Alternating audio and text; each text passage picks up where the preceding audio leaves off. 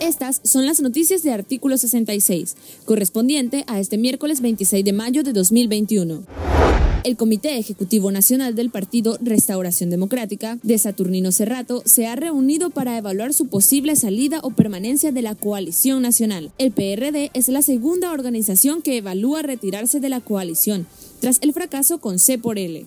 El primero fue el movimiento campesino, que aún no anuncia su decisión definitiva, mientras el Partido Regional Yatama y el Partido Liberal Constitucionalista fueron expulsados de ese bloque anteriormente.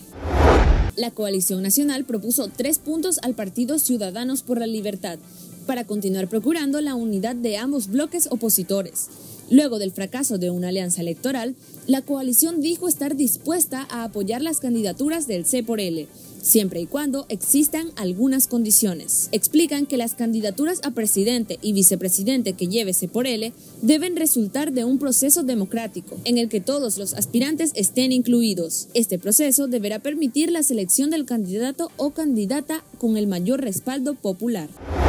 El periodista Roberto Mora, integrante del equipo de prensa de radio ABC Estéreo, en Estelí, llegó hasta la Fiscalía en Managua para responder por los señalamientos de la justicia de Daniel Ortega, quien lo citó para entrevistarlo por el caso Cristiana Chamorro. Para él, lo único ilegal que pudo haber cometido ante los ojos de la pareja presidencial es ejercer el periodismo.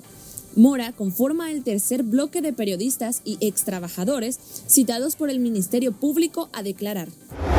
El Ministerio Público citó al comentarista Jaime Arellano, para una entrevista como parte del caso Cristiana Chamorro, a quien el régimen de Nicaragua señala por el lavado de dinero, usando la vía de la Fundación Violeta Barrios de Chamorro, que cerró operaciones en febrero de 2021. A la llegada de Arellano al Ministerio Público se encontraban miembros de la Alianza Ciudadana, quienes acudieron a solidarizarse con los citados, el comentarista aseguró que le realizaron una serie de preguntas vinculadas con posibles financiamientos. Afirma que quieren intimidar al periodismo independiente y sembrar temor, y que además el objetivo del régimen es crear desesperanza en el pueblo nicaragüense e impedir el voto masivo en las próximas elecciones del 7 de noviembre.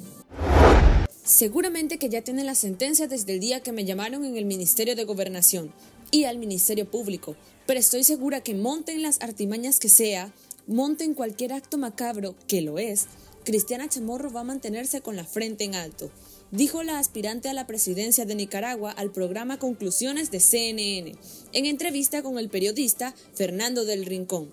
La precandidata sostuvo que la acusación por lavado de dinero en su contra, usando a la Fundación Violeta Barrios, responde al terror que tiene Daniel Ortega de perder el poder y dejó sentado que todos los convenios firmados por esa entidad fueron aprobados por los gobiernos de turno y que además han rendido cuentas por cada uno de ellos.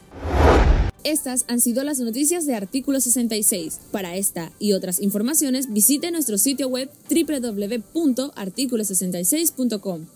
Síganos en Facebook, Twitter e Instagram y suscríbase a nuestro canal de YouTube. Les informó Michelle Aguilar.